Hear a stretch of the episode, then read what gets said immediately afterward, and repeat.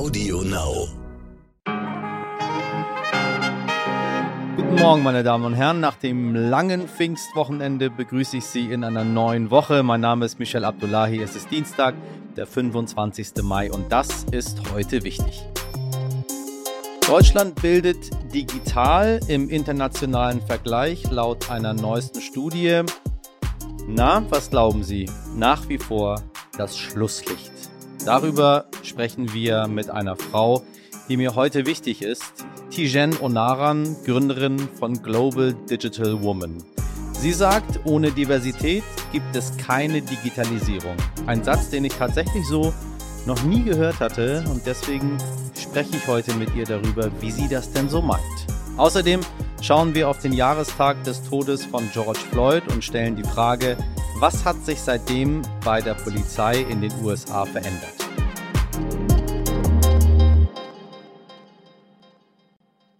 Als erstes aber sprechen wir über den Streit zwischen der EU und Belarus. Sie haben es sicher mitbekommen, am Sonntag hat Belarus ein Ryanair-Flugzeug mit einem Kampfjet zur Zwischenlandung gezwungen. Für die Fluggäste auf diesem ganz normalen Linienflug natürlich ein Riesenschreck.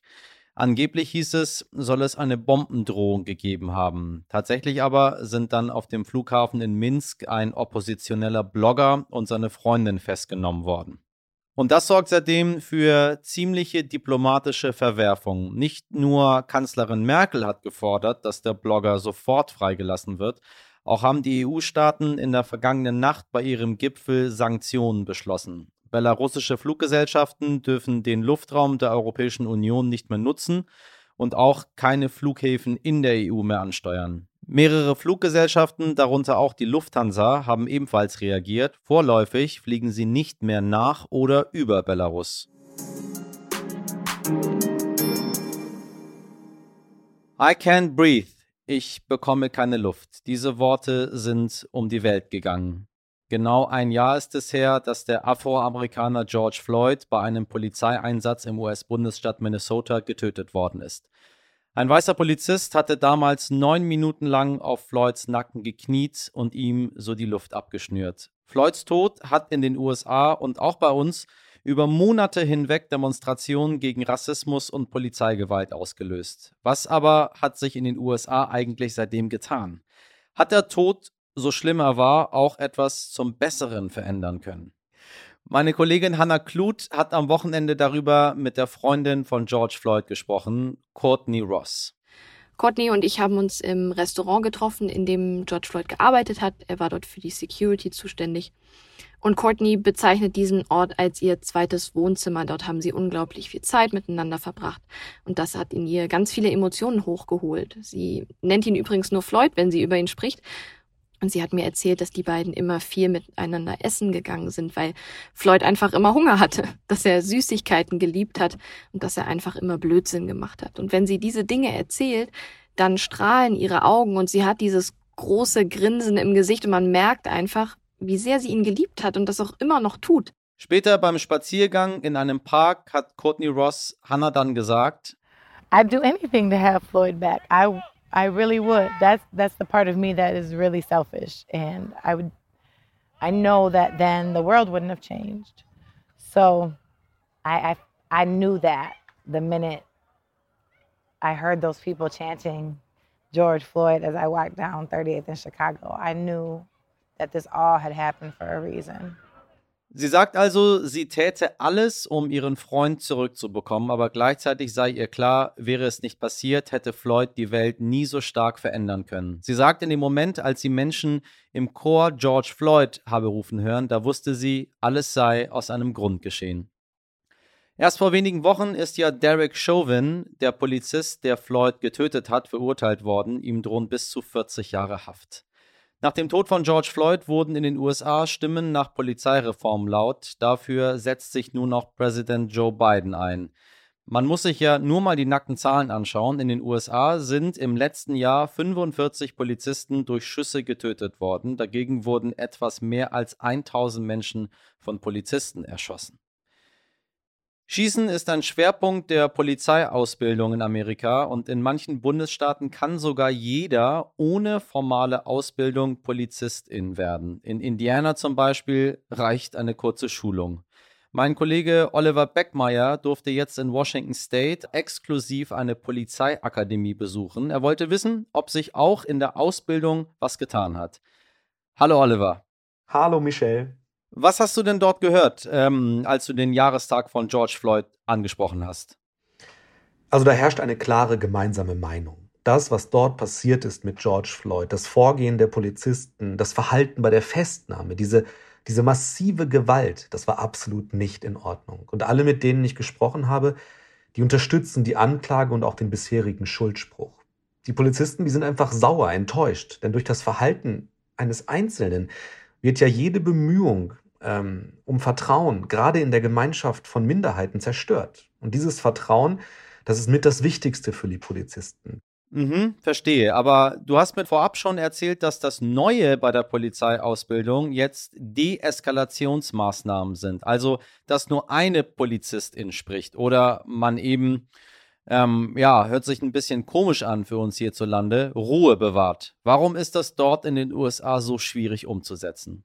Es gibt eine große Skepsis gegen diese neuen Deeskalationsmethoden. Das haben mir die Ausbilder äh, bei meinem Dreh erzählt. Weil diese Methoden eben neu sind und weil sie absolut ohne Gewalt auskommen. Und das ist für viele Polizisten hier in Amerika schwer zu akzeptieren. Gerade ähm, weil man hier so leicht an Waffen kommt und Polizisten bei Kontrollen oder Festnahmen, also einfach bei ihrer täglichen Arbeit immer davon ausgehen, dass ihr Gegenüber bewaffnet sein könnte. Und dieses Denken aus den Köpfen zu bekommen, das ist natürlich ein langwieriger Prozess. Danke, Oliver. Ein langwieriger Prozess, das ist wohl richtig. Abgeschlossen ist er ja noch lange nicht. Umso wichtiger ist es, dass sich US-Präsident Joe Biden heute mit Angehörigen von George Floyd trifft, auch um ein Zeichen gegen Rassismus zu setzen.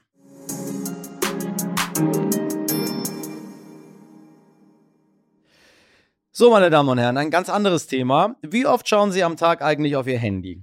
Bestellen sich schnell etwas aus dem Supermarkt, buchen nebenher einen Termin bei der Behörde und sichern sich nebenher noch ein paar neue Sommerkleider. Mhm. Wie bitte? Sie schreiben am Handy mal wieder nur eine SMS? Hm, tja, da sehen Sie es. Nach einer heute veröffentlichten Studie der Unternehmensberatung McKinsey sind wir hier in Deutschland digitales Schlusslicht wenn es um Online-Shopping, digitales Lernen und Online-Behördengänge geht. Länder wie Spanien, USA, England oder Belgien sind uns weit, weit voraus. Wir haben also ein bisschen, sagen wir mal, was aufzuholen und deshalb habe ich mir heute eine Frau eingeladen, die sich für mehr Digitalisierung einsetzt, die aber auch für so viel mehr steht. Tijen Onaran ist uns heute wichtig, genauer das, was sie zu sagen hat. Die Kolleginnen vom Handelsblatt haben sie gerade unter die Top 100 Frauen in Deutschland gewählt. Sie ist 36 Jahre alt, Unternehmerin, Speakerin und ganz, ganz großes Vorbild für viele. Tijen, ich grüße dich. Danke für deine Zeit. Ja, hi, ich freue mich. Also, du sagst etwas, was du mir erklären musst, was ich auch in der Form tatsächlich noch nie gehört habe und mir auch noch nie Gedanken drüber gemacht habe. Deswegen bin ich umso neugieriger. Ohne Diversität keine Digitalisierung. Das sind tatsächlich zwei Ds, die ich noch nie miteinander verbunden habe, obwohl ich sowohl mit Digitalisierung sehr viel zu tun habe und noch mehr mit Diversität. Ja, das klingt nicht nur gut, das ist tatsächlich auch gut. Damit meine ich, dass diverse Teams besser sind als äh, nicht diverse Teams. Also wenn Vielfalt am Tisch sitzt, wenn vielfältige Perspektiven am Tisch sitzen, dann kommt auch ein sehr innovatives und meist eben auch digitales Produkt raus. Und damit meine ich konkret, ähm, dass man eben verschiedene Ansichten am Tisch sitzen hat, verschiedene ja. Menschen äh, mit verschiedenen Sozialisationen, damit am Ende das Produkt, die Plattform oder die Idee, die man gemeinsam entwickelt, tatsächlich auch entsprechend innovativ und dann auch digital ist.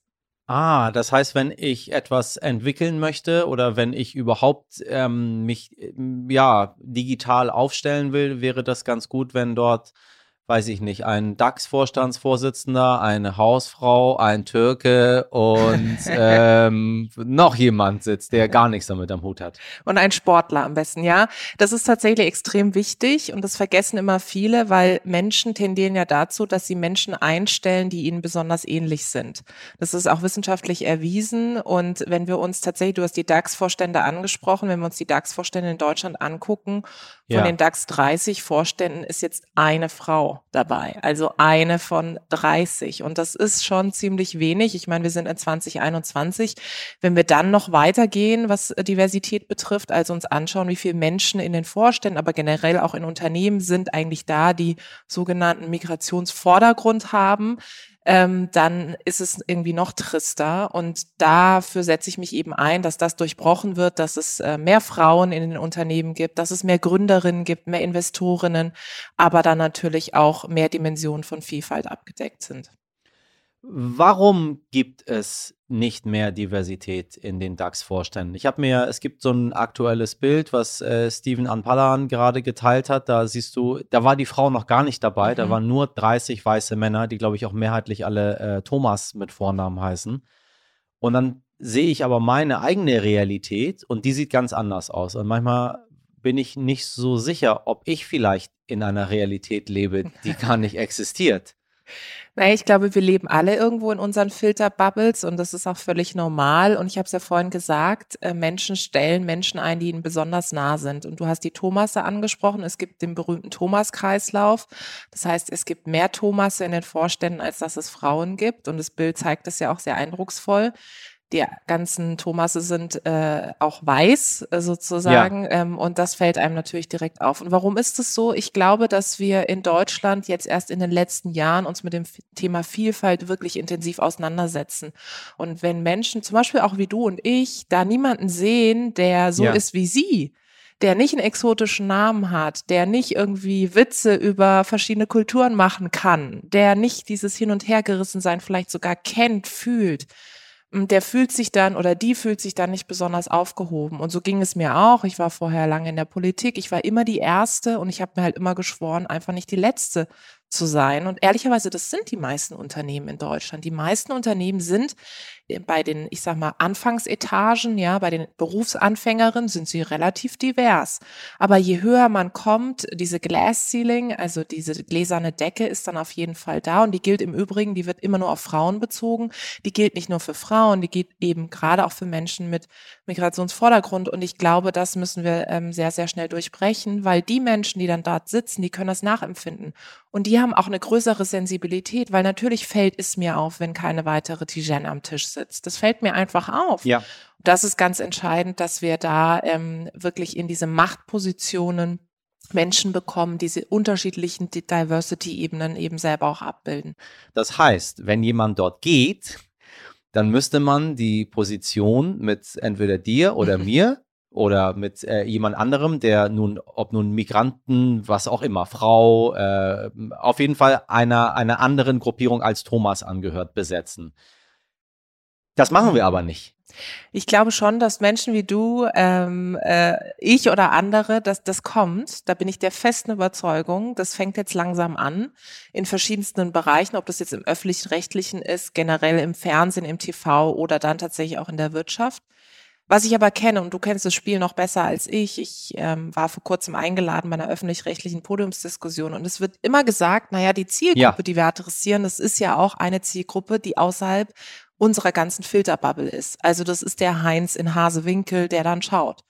Und damit wird immer diskutiert und der wird dann gesagt, der ist halt was anderes gewohnt. Ich bin aber der festen Überzeugung, das ist häufig ein fadenscheiniges Argument, weil dem Heinz, ganz Absolut. ehrlich, ist es Pieps, Wurst, egal, ob das ein Michelle ist, ob das eine Tijen ist, ob das eine Linda Servakis ist, wer auch immer das ist, weil am Ende des Tages gucken die einfach, was wird gesprochen, was wird diskutiert und je stärker wir auch natürlich ähm, eine Lebensrealität im TV schaffen, im Radio schaffen, in der Wirtschaft schaffen, desto stärker gewöhnen sich Menschen an Menschen, die ihnen vielleicht erstmal nicht so nah sind. Ehrlicherweise braucht es auch Mut seitens der Sender. Mm, Ich glaube, der Mut kommt nicht. Warum glaubst du das, dass das nicht funktioniert? Weil ich glaube, am Ende des Tages wird viel darüber diskutiert. Man ist sich auch der Problematik bewusst. Man möchte auch gerne was verändern, definitiv. Aber dann ist da ein Michel und dann sagt man, ja, wir haben doch mhm. schon einen Michel. Als Belit Onay mhm. damals äh, Oberbürgermeister von äh, Hannover geworden ist, hat der Ministerpräsident Weil gesagt, äh, großartig. Jetzt haben wir jetzt jetzt Den haben einen. wir einen Türken oder einen Menschen mit Migration. Also erstens mal ist Belit Onay, äh, der ist in, in, in, in, äh, in Niedersachsen geboren, hat in Niedersachsen zur Schule gegangen, ist in Niedersachsen studiert. Also der ist von der Türkei sehr sehr weit was. weg. Das wäre was anderes, hätten wir Omür aus der Türkei, ja. aus Anatolien gekidnappt und ihn zum mhm. Bürgermeister gemacht. Dann hätten wir einen Türken gehabt. Aber dieser Mann ist weit weg davon. Und dann, was soll das heißen? Jetzt habt ihr mhm. einen. Ich glaube aber, deswegen ist es umso wichtiger, dass es eben Bewegungen gibt. Und deswegen lasse ich zum Beispiel nicht nach. Also wenn ich mir damals in der Politik auch gesagt hätte oder als ich mich selbstständig gemacht habe, hat mir jeder gesagt, also pff, no chance mit dem, was du machst. Du willst in die Beratung, ähm, du kommst aus einem Haushalt, deine, deine Mama und dein Papa haben kein Netzwerk, du kennst es selber, wen kennt Mami, wen kennt Daddy, ähm, sind die schon äh, gut bekannt mit anderen wichtigen ja, Leuten? Ja. Das war überhaupt nicht, ich habe mir alles selber aufgebaut.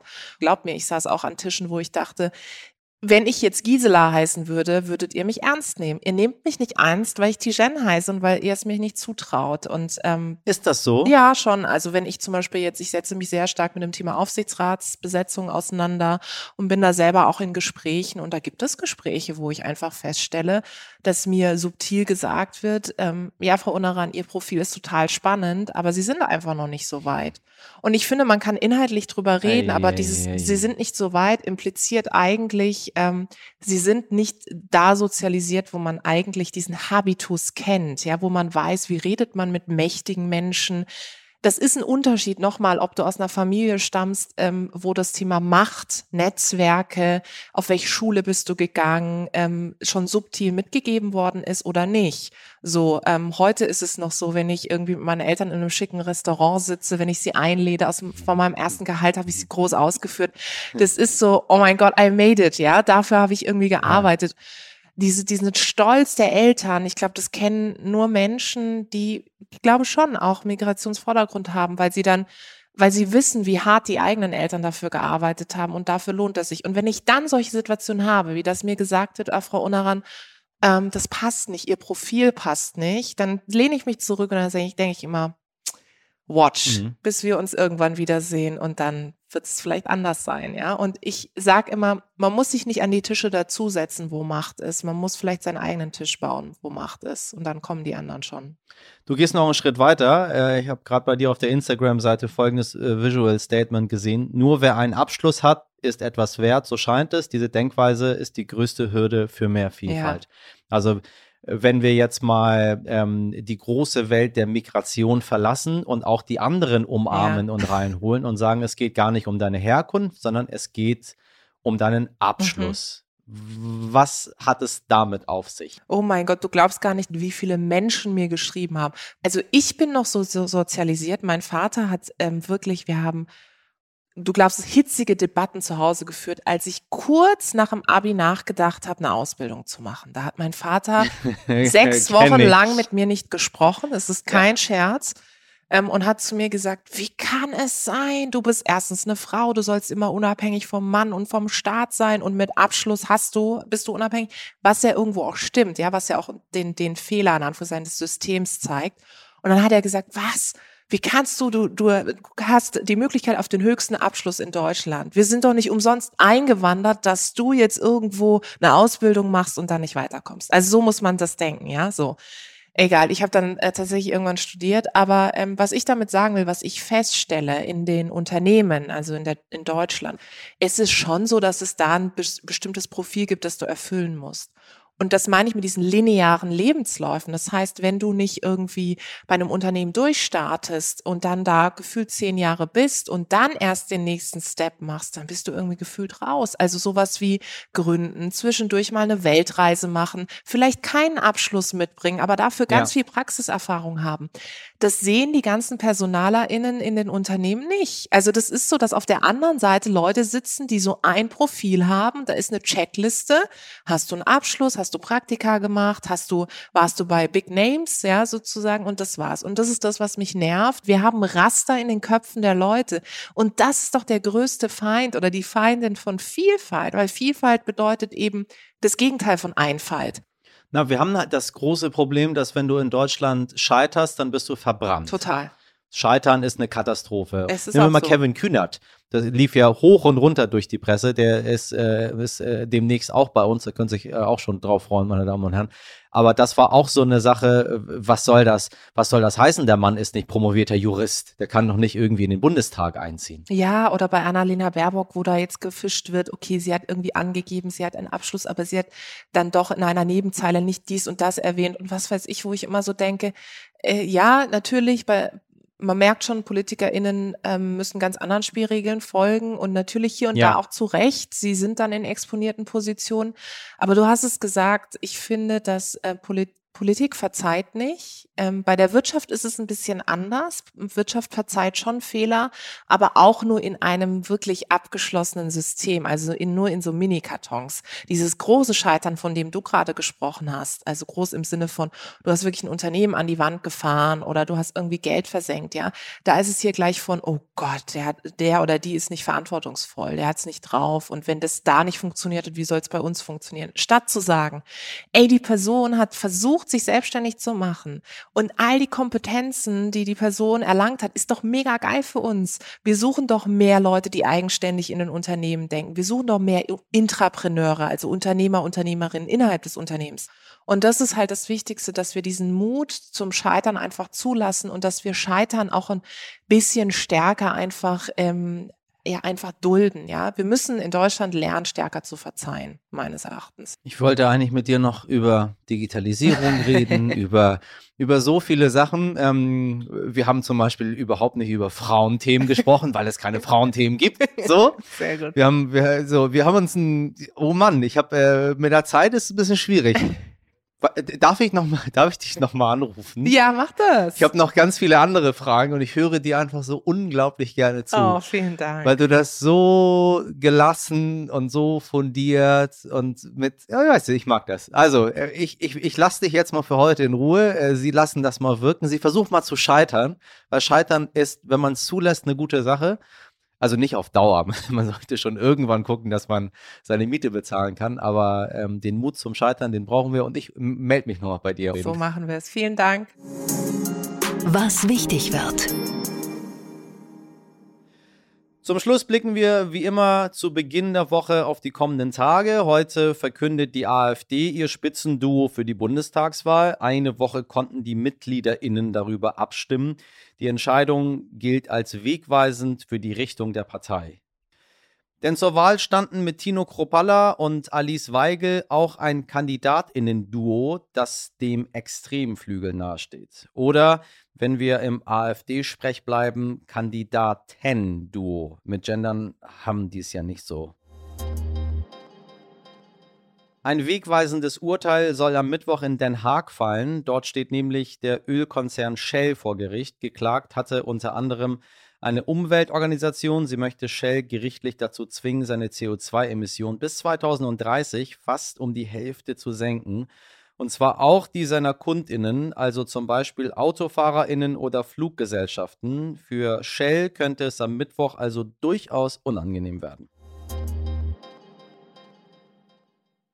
Ums Impfen geht es am Donnerstag. Ich habe ehrlich gesagt vergessen, der wievielte Impfgipfel es jetzt aktuell ist. Diesmal wollen die Kanzlerin und die Ministerpräsidentinnen über Impfungen von Schülerinnen und Studentinnen sprechen und über den geplanten digitalen Impfpass, der uns dann ja bald das Reisen innerhalb der EU erleichtern soll. Und dann wird es noch GewinnerInnen geben. Am Sonntag endet nämlich das Bundesfinale von Jugend forscht. Sie wissen schon, dieser Wettbewerb, bei dem Jugendliche abenteuerliche Flugobjekte bauen oder im Chemieraum der Schule Explosionen verursachen. Mal Spaß beiseite. Kinder früh für die Wissenschaft zu begeistern, ist enorm wichtig. Darüber und über schwarze Löcher werden wir diese Woche noch sprechen. So viel sei schon verraten. Und zwar mit niemand Geringerem als dem deutschen Physiknobelpreisträger Reinhard Genzel. Er ist am Freitag bei uns zu Gast. Ich freue mich schon sehr drauf.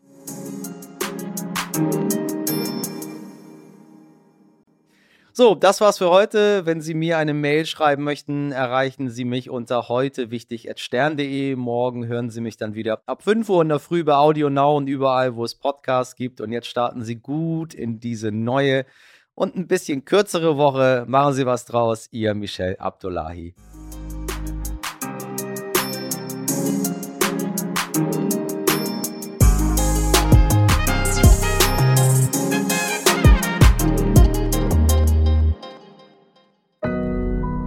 Audio Now.